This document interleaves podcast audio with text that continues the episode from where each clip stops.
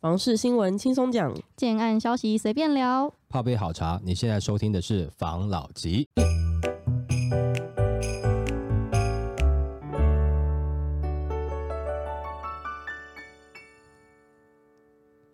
关心你的房事幸福，我是房老吉。我是大院子，我是茶汤会，应该大家都有听过政府的政策三支箭嘛？对，我有看到一个新闻，因为这个三支箭呢，前面可能实施的不是这么有成效，嗯所以有新的三支箭的。嗯，这个新闻来跟大家分享一下。住宅政策设三箭，立委表示恐垫高房价，变相帮建商销库存。继传出行政院拟周四拍板房贷补贴方案，并以疫后强化经济与社会韧性及全民共享经济成果特别预算来支应。内政部也推出新住宅政策三支箭，内容包括租金补贴二点零、社会住宅规划及房贷利息补贴等住宅政策，但却被民众诟病为补贴大傻币政策。对此，民众党籍立委在十四号的时候表示，蔡政府喊了六年多的房市三件，现在在喊新房市三件，那之前的三件是都射到太平洋里去了吗？立委指出，当前既然有超征税收，不该再继续以盲目大撒币解决年轻人及弱势族群住的问题，不如善用多出来的资源及超征税收，加速新建公宅，甚至以合理价格购买既有住宅整新作为公宅使用，以提高公宅供给率，并有效解决租屋黑市问题，才能真正对国民住的问题治本，降低民众的怒火。过去有民众曾尝试申办租屋补贴，房东却威胁涨房租案例发生，租屋黑市、房客为弱势的情形，在政府难以根治下，租金补贴政策难以达到目标族群。而二零二二年启动的三百亿租金补贴政策成效不彰，根源问题还是过高房价垫高租金。台北市及新北市的房租所得比仍高达三十五 percent 及二十九点五 percent，当房客大部分的收入都被居住的成本吃掉了。政府如果再以租金补贴的治标政策，超征税收多出的资源可能都溢注回持有租屋的房东、资产阶级及银行的手里，还可能继续垫高租金及房价，明显将与社会财富重分配之目的背道而驰。再从青年购屋及房贷补贴来看，政府若用疫后条例特别预算这种一次性不稳定、资源有限的预算来支应，首先就会遇到谁拿到谁幸运的这种分配公平性及合理性的问题。其次，原本期盼修正平均地权条例上路后，恶性高房价已传出平抑消息，如今政府打算以公款协助青年买房，不但容易补贴到早已准备有头期款资金的资产阶级，更可能无形中再垫高已呈下降趋势的房价，还变相帮建商销库存，这不就是一种劫贫济富吗？不知道大家还记不记得之前的房市三件是什么？之前的房市三件是改革房产的税制、健全租屋的体系跟建二十万户的社宅。然后这次的他说是新房式三建，我觉得没有 plus 的感觉，感觉是在弥补没做到的事情。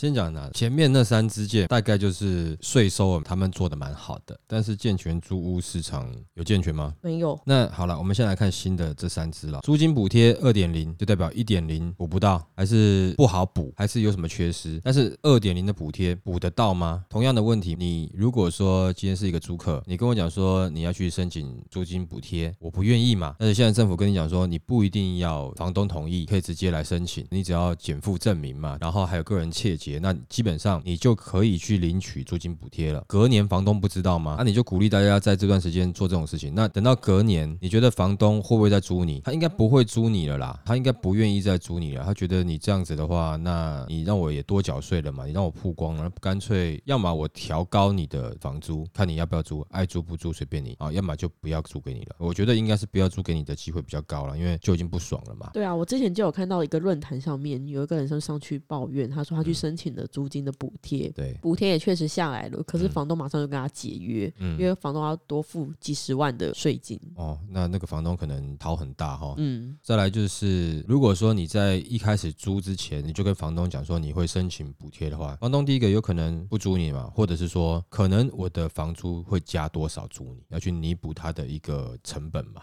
也就是得到最后的结果还是不太敢申请啊，所以二点零应该效果也不太理想啦。但是这个议题炒一炒，也许年轻人会很开心吧。但是得到最后的结果，我觉得不会好。那再来就是社会住宅规划，对了，你们就一直在规划，赶快多去建啊。然后上个礼拜不是还在讲使用权住宅吗？我觉得社会住宅先做好吧，等于是这支箭又重复再射一次了嘛。反正他是要盖二十万个社会住宅嘛。对，他现在不敢讲数量的。对，不敢讲数量，因为那支箭没射准嘛。我这支箭呢，我要射到红心就没有射到，我再射一次，那射到哪里没有？再射一次看看好不好？射到哪就算哪，那这个就很奇怪嘛。那最后一个就是房贷利息的补贴哦，这个已经很多人在骂了，但是我们这边有两个角度啦，来跟大家看这件事情啊。第一个，这个房贷租金补贴呢，它是补贴什么呢？它是补贴你已经买房子的了，就是你已经有买房子当中总价好像是在一千两百万以下吧，它会做一个补贴。但是对于你现在没有买房子的人，好像没有帮助呢。也就是说，你已经有赚到钱。存了自备款买了房子的人，因为房贷利息的上涨，我会给你补贴。但是你连自备款都没有存到的人，这些无壳瓜牛，你买不起房的人，你就继续买不起房，我没有要管你。刚刚讲到租金补贴，我拿不到，我没有自备款可以买房，所以我必须得继续乖乖回去跟房东租房子。但是我租金补贴还是拿不到。那但是已经摆脱了这个轮回的这些人呢，就是他已经有自备款了，买得起房了，只是因为现在的这个房贷利率调涨，政府要去补贴这些已经有买房的人。你觉得大家心里面感觉会是怎么样？很不公平。对不对？有人会说，可是去补贴已经买房的没有不好啊，因为这些买房的人他可能也没有干嘛，他买了房子，只是现在因为不管是央行调涨啦、通膨等等的啦这些问题，让他们要多付更多成本去买这个房子。那政府的补贴应该是好的啊。不过你换句话回来讲，可是你如果你要买房，你在买房一开始之前，你就应该要考虑到房贷的利率会上上下下嘛，这东西你应该先考虑进去了嘛。这总不能讲，譬如说我今天公司我企业贷款，我跟银行贷款了，就贷款了。以后后面银行利息调整，我觉得缴不出来，我跟政府要补贴，你觉得政府会给我吗？不会嘛？啊，你要做生意啊，你就知道有风险呐。就像是你要买房子，你就知道有风险了嘛。所以有些人在这个角度上是站着不认同的角度，但我觉得各有各的说法啦，就跟我们现在听众就更有关系的。你看为什么要做房贷利息的补贴？现在其实本来没有这什么事情哦，现在也只是知道整个大环境的影响，这个房贷利息在涨，但是你应该讲说社会氛围啦，或对这个东西的讨论度的。力道没有大家买不起房，房价涨太高这件事情来的强吧？大家还是比较讨厌房价比较高嘛，然后房市炒作的太夸张嘛，投资客这些问题，大家现在对这个事情其实是比较在意的嘛。那为什么政府要做这个事情？有没有想过二月份联准会升息，三月份我们台湾是不是又要升息？那升息之后，是不是有一些房贷族可能会出来叫？那我再做一个房贷的补贴，也就是说，对于市场来看，我们应该房贷又要升。息了，是不是对于我们现在房市的影响会更大了？我们之前有聊过嘛，就是说最近的房市比较冷，其实还跟平均地权条例的关系还没有到很大哦，因为它还没有正式上线，现在持续在降温。其实，在去年前面就已经讲过了这么多的点，不管是什么专家有把这些点全部再重复拿出来讲一遍，那我们就不再多讲了嘛。所以已经是这个下坡趋势了。那如果七月一号正式上线实施，其实对于司法人的影响会更大啦。还有这个投资客可能他不能转售这个，但是现在其实你说投资客要转售，其实也不是那么多人愿意接啦。因为接了你，我也不能转售嘛，除非是真正的自住需求，那可能会想要去看能不能杀到自己想要的价格嘛。可是问题是价格杀不杀得下来？那我们后面几则新闻再聊啦。以现在的状况看起来，感觉房贷利率可能又会涨了。那这样子呢，会加剧最近房市的冷却状况的加速啦。现在在六度的数据，去年统计下来，年增率啊，已经平均到负的接近差不多四十趴左右了。前年的移转动数是三十五万户。左右，那去年的话就只剩三十一万八千左右的移转动数，就将近差不多少了三万多，快四万了。看来今年还会持续的冷下去哦，哦，还会有点冷。这大概是目前可能看到的市场状况。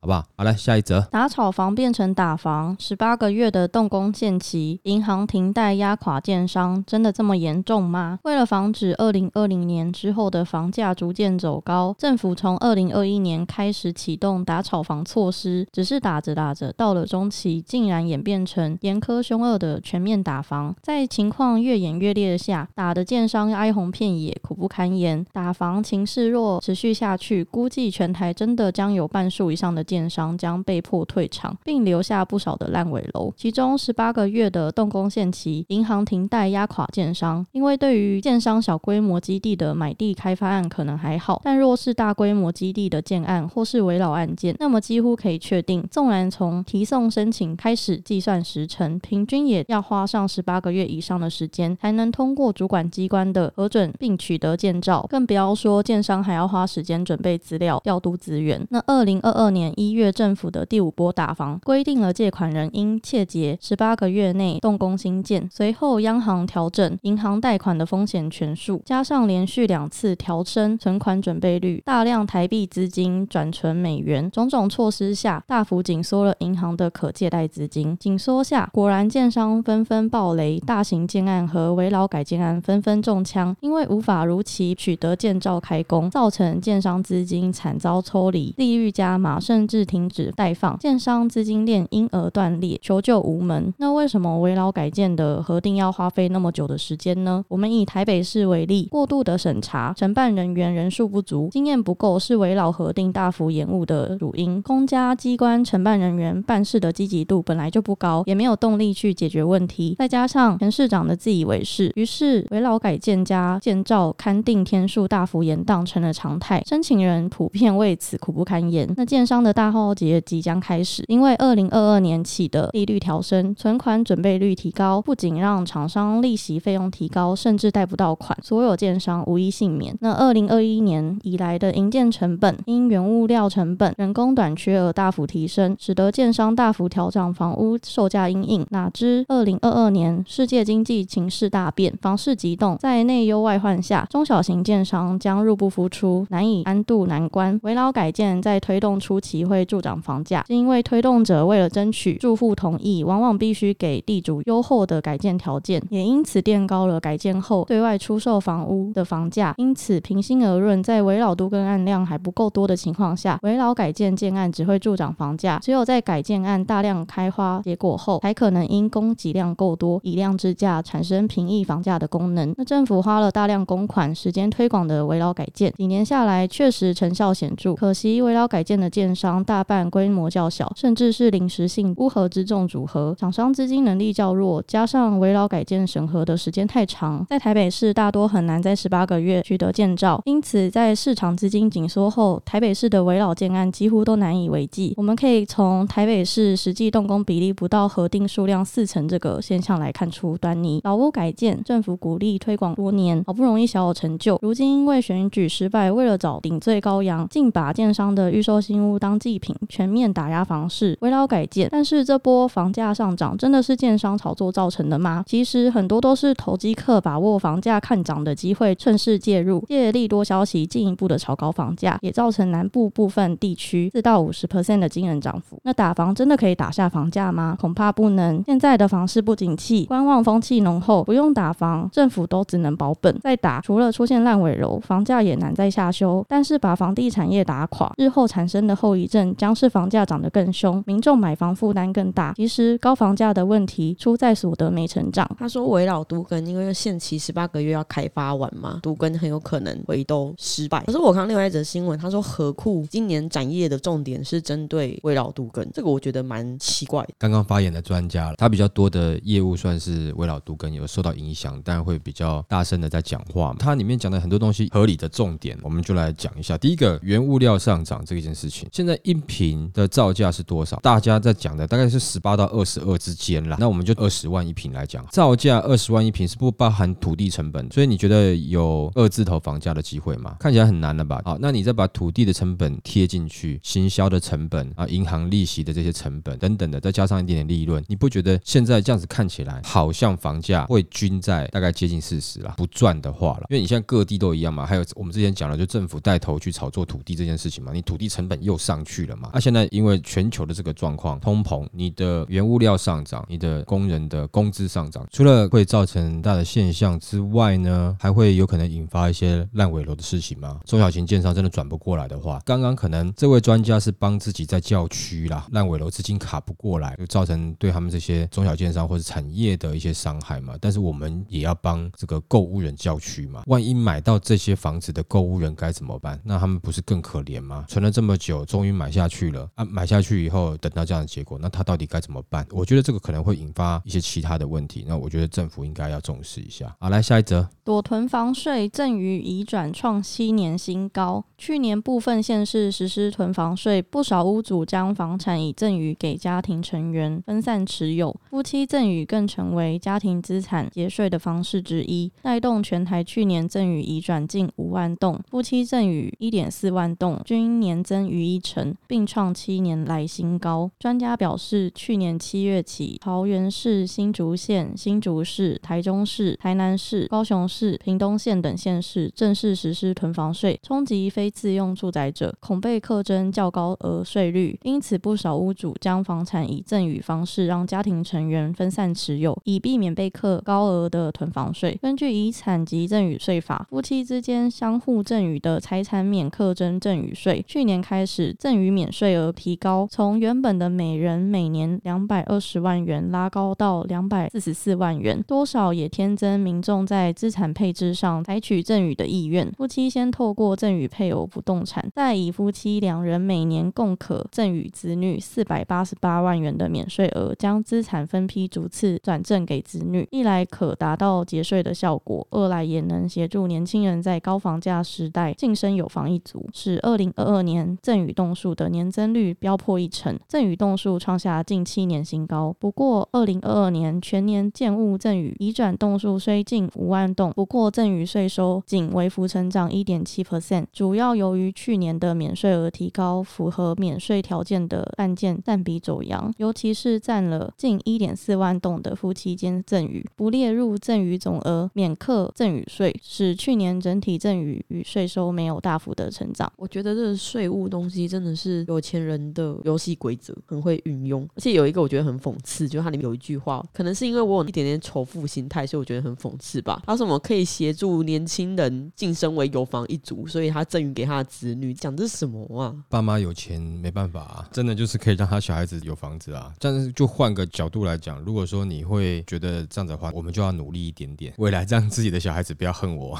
是没错，可他这样子不是也就是囤房吗？只是他用的税去避免掉囤房是我个人觉得哦，这个是一个好的开始。那为什么这样讲呢？因为他已经开始实施了。本来一个人身上他有多间房子，但是他现在必须要用人头去分散了，这是一个开始。人头用完的时候，对，要不然你希望能够多点人头，要么你就多生一点点，那我们生育率也会提升，就不会说人口老化的问题。所有想要囤房的人，他除了缴囤房税，那他就要想办法赠与。那他赠与什么？就多生。但是我们讲的多生是尽量自己跟原配生，不要想说就是原配生到一个不能生的，不然我外面再找人帮忙一下。会不会代理孕母开始盛行起来？对，我是举例啦，这只是开个玩笑啦。哈，那不敬的意思哈，先跟大家道歉哈，拍谁哈这样。但是这样我觉得这是一个好的开始。你其实也可以看到，你政府一直不推大面积就全台的囤房税，那有些县市级的政府自己在推了，可是你可以看到它这个是有效果的，它家里面的人口总是有用完的一天嘛，不会像现在就是没有用完我就尽量用啊，无所谓啊。当他这个小孩子未来要再多买房的时候，如果没有用到的话，那可能他小孩子会被课到囤房税哦。这样子的话，你总不会是一个无限上纲嘛？不是说我一定能够买到多少，但是重点是我感觉我没有一个限制的话，那我就不会怕嘛。如果说你会有个限制的话，那你就会评估了嘛，你就不会下手这么的随性，你总是会思考一下嘛。哎，我现在哈就几个人，我要控制一下，这样子的话就不会变成手上很多房子的一些包租公啊等等的这些问题，等于是每次推出来那种要给年轻人买的房子，全部都是包租公先买走，年轻人你想要这个房子，你就是租，这样的状况当然会比较改善。你说完全没有，不太可能啊，但是这总是一个开头嘛，先从改善开始嘛，所以他们现在用这样的方式去避囤房税，我觉得是好的。原因就是说，如果你囤房税拉得够高，让他为了要避免高额的囤房税，用了一些其他方法去把房子转移赠与给自己家里面的人，那代表是你的囤房税高有用，他们会想要转移。再来转移完了以后，我是不是要再看新的案子？你就会伤脑筋了嘛。但未来可能有另外一个职业，就是比如说以前也有了，就是用人头来买了。问题是这个就不会是多数了，就是会比较少数的喜欢冒多一点风险的投资客，他会去做的事情嘛。因为你用人头买，你到底跟他之间的这个相互契约关系，对，到底是怎么样嘛？你到底能不能信任他嘛？这样的问题，有的人会愿意去冒这样的风险嘛，但有的人不会嘛。多数人其实都还是会怕啦，毕竟牵扯到房子的金额比较高的问题嘛，所以大家都还是会小心一点点。也就是说，从这几个县市的实验看起来是有机会的，而且可以把这些经验回馈到中央去，那让中央去制定更大规模的囤房税。你不能说这样子可以一定抑制说房价上涨或下跌，很难讲。但是你不会让这些人可以他手上持有很多间，但是你买不到，不能说它有很直接的影响，但是它稍微间接的影响一定有了。因为假设你很多人想买这边，就一下被几个的炒房团包走了，一个人拿个五间十间的，那你当然就会想要加价买了嘛。像这样的状况，我觉得就会因为囤房税的这个关系，你会去有所顾虑。如果你在预售拿了很多间，那你就真的让他交屋啊。我自住客可能我就不跟你买，你就交屋啊。那你肯定要不要降价啊？交屋贷款你会不会过？再来是你要被课囤房税那么高，如果你出手不好出手的话，你就会怕了嘛。那这样子的话，我相信应该对于整体的房市是有帮助的，不能说绝对，但是占的比率不会低啦，好不好好？OK，来下一则。二零二三年房价真的会大跌吗？最近房市的讨论真的很热闹，百家争鸣，大鸣大放，哗众取宠。但是看来胡说八道的居多。二零二三年房价真的会大跌吗？应该要从几个不同的市场分类来看。首先看成屋跟中古屋，这个市场随着二零二一年预售屋受营造成本的影响，在二零二一年的资金行情下趁火打劫，跟随起舞。如今资金的潮水退了，这一部分的房价当然会打回原形，大幅跌价毫无悬念。至于预售屋，要说跌价很难，为什么？因为预售屋成本受到土地和新建成本的制约，很难大幅下降，不像二零二一年以前建成的房屋，因为受到成本上涨的影响，所以会有调价的空间，并且因为只要和预售屋维持一定的价差，就会有市场，就会有成交的机会，也因而屋主可能就不会大幅让价。当前在市场急动走下观望的氛围下，加上预售屋受到非预售屋成本较低的制约，纵然成本上涨，却也不敢完全调高售价来反映，因而建商会希望延后推案以避风头，这是简单的道理。那尤其买不起大都会的房产，原本就是局势的共通现象，因为供给少而需求大，在稀缺的情况下，大都会的房价不可能便宜，毕竟最后的价格都一定是市场上大家竞争的公平结果，价高者得。政府的种种打炒房措施根本不可能让预售屋的房价下跌太多，更何况大多数的民众原本就有买涨不买跌的习性，预售屋的房价跌了还未必能卖得好，结果损失更大。所以在政府打房之下，撑不住的建商通常会透过同业中转售的方式寻求脱困。所以如果你打算买的是受到成本推升的预售屋，如果建商可靠，营建规格也有提升，那么这种建案的让价空间非常有限。如果你要买的预售案营建规格没有提升，那么不如去买那些还没受到成本影响的已完工建案。至于还未完工或开工的建案，若大幅降价，这时你反而要建议建案降规格或是减配备，甚至沦为烂尾楼的可能。至于成屋、中古屋，当然该降，也一定会降价。至于那些以偏概全的泛称房市会如何的言论，就不必去理会了，既不正确，听了反而会让你做错决策。他怎么会觉得成屋跟中古屋一定会降价？因为有降价的空间啦，应该这样讲啦。因为他前面是不是先讲，很多人在说胡说八道的居多嘛？因为他本身姓胡嘛，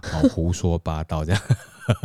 好了，开玩笑，开玩笑，因为人家也是理事长，就是因为它里面哈，你这整份的新闻，其实它中间有一段讲话针对比较呛的，你们就省略了嘛。但是他的确是骂有些人骂的蛮凶的啦，譬如说他有骂有些人像是没有买房啦，年纪也不小啦，还像长不大的巨婴一样啊，或者是说端明啊讲什么话等等的啦，伪专家啦，然后他有讲说他自己曾经出过两本书啊，这样子的话哈，当然我们是不希望挑起这么多的针对性的这样，但是他。内容是有提到这些啦，这样好了，我们就把这则新闻的连接放在影片下端了，你们自己去看啦。他讲的，我们应该把它分成时间来看啦。其实我觉得，在今年下半年开始会先松动的。其实我们也有网友问我们嘛，其实我的推荐是这样子，就是从今年下半年开始啊，你应该是先看预售屋，然后再来是新建案的一些余屋，再来是新城屋，从这样子的角度慢慢到中古屋区啊。为什么我会这样讲呢？因为你的房市下修。一般的屋主反应跟感受会比较慢，通常反应比较快的可能会是代销或是一些中小型的建商，大型建商可能不一定啊，但你要看他是哪一种派系的嘛。如果说是市场派的话，他可能反应会比较快，因为市场上的客户就这么多，我是依靠这个为生的建设公司的话，我的速度应该要快一点点，我不可能等一般的投资客或者一般的屋主都已经大量降价了，我才去降，我这个案子销售期就会拉长了，甚至亏本这样子。所以在这个时间。间点，我认为因为房价刚开始下修的时候，其实会需要预售屋来去做一个带头，因为他们在反映市场嘛。所以在这个时间点，你在下半年进场的时候，我会觉得你在预售屋先去看。但是如果说你可以在二零二四年才去买房子的话，那当然可能中古屋、新城屋是比较好的，尤其新城屋。这新城屋是在二零二零年买的新城屋，包含二零二零年以前的，因为那个时候工料还没涨嘛，那你取得成本也比较低嘛，你有可能取得的成本，譬如说现在以一个假设是八十万一平的地方好了，你那时候取得的成本可能才五十万左右哦，飙涨之前嘛，所以这样子的屋主他有没有让利的空间？有啦，他卖六十万他也是赚啊，但是你却可以比旁边一平少十万块嘛，但是旁边的新的建案有办法便宜这么多吗？可能没有办法。但是我刚讲预售会先松动，是把它的预售的表价可能稍微下修一点点，它要先动啊，但动到你等到二零二四年的时候，动是你先动没有错，但真正要往下降，我比较有机会。会新城屋、中国屋，我刚讲二零二零年，包含二零二零年以前的，因为你有取得成本低啊，那你现在的预售，你有办法再低吗？没有办法。我们刚才前面几集有讲过嘛，就是你的营建成本都已经到二十万均了嘛，还不包含土地成本的话，那你这样加上去，你有可能拉下来吗？因为各地的土地成本不一样嘛，所以你先不要讲土地成本，你就二十万先卡在那边了，银行利息等等这些加进去，所以很有可能加加起来还是四五十万之谱啊，所以很难啦。土地的成本，如果你在金华区的话，营建成本加下去，你可能卖就是比八十万便宜一点点啊，你很难下去很多嘛，那，你下去的空间有限啊，所以照理来讲，他讲的没有错啦，的确之后新城屋、中古屋会是比较有下杀空间的，但是我认为起点会是先从预售开始啦，因为这个是反映市场的关系嘛。那再来就是他要讲到说会不会有烂尾楼，如果说真的降价的话，会不会担心有烂尾楼的风险？关于这个烂尾楼，我觉得是会有这个风险啦。所以我们之前有跟大家聊过，说你可能找一些名声不错的、口碑不错的、财务体质不错的，或是说他不是那种，譬如说二零二零年或是二零一九年才成立的建商，就是来炒作案子的建商，在那之前有退案的，推了一段时间的，至少他要经历过，比如说二零一四年到二零一六年这段时间的建商，因为那个时候房市低迷嘛，他有经历过这段时间的建商，至少你可以先知道一件事情，他就不是只是为了炒作而来的建商嘛，他可能对于这个建筑业界他是想要扎根继续做的嘛，这是第一点啊。那在他的财务问题，当然我觉得就是你看到哪一家，你要多去了解，多去问一问。但是是不是不能买，就是看自己的眼光了。那不然你要安全点，你等到二零二四年，你再看新城屋或中古屋嘛，这是比较没有问题的、比较保险的，看得到摸得着。所以他刚刚讲的东西大概是这样的模式。我们为什么会跟大家讲说你要看的话，你下半年要先进去看的话，你可以先从预售屋开始。针对我们多数的听众，很多是首购嘛，预售屋的优势是，当然你的资金的运用比较方便，不用一次给足嘛。再第二个是你还有机会做客变嘛。那如果说你是新城屋、中古屋，那你的自备金额就是要一次到位了嘛。所以这对于我们的首购型的听众来讲，负担会比较大。所以当时我在回复这个听众是讲说，如果你是首购的话，我建议用这样的方式，你先用预售去谈一谈吧。对，但是你要多注意，就是说这个建商他实际的状况是怎么样。所以刚刚这位专家讲的呢，其实有蛮多是合理的，但是他也有一些可能是比较偏他自己的立场啦。当然还有一些骂人抱怨的啦。那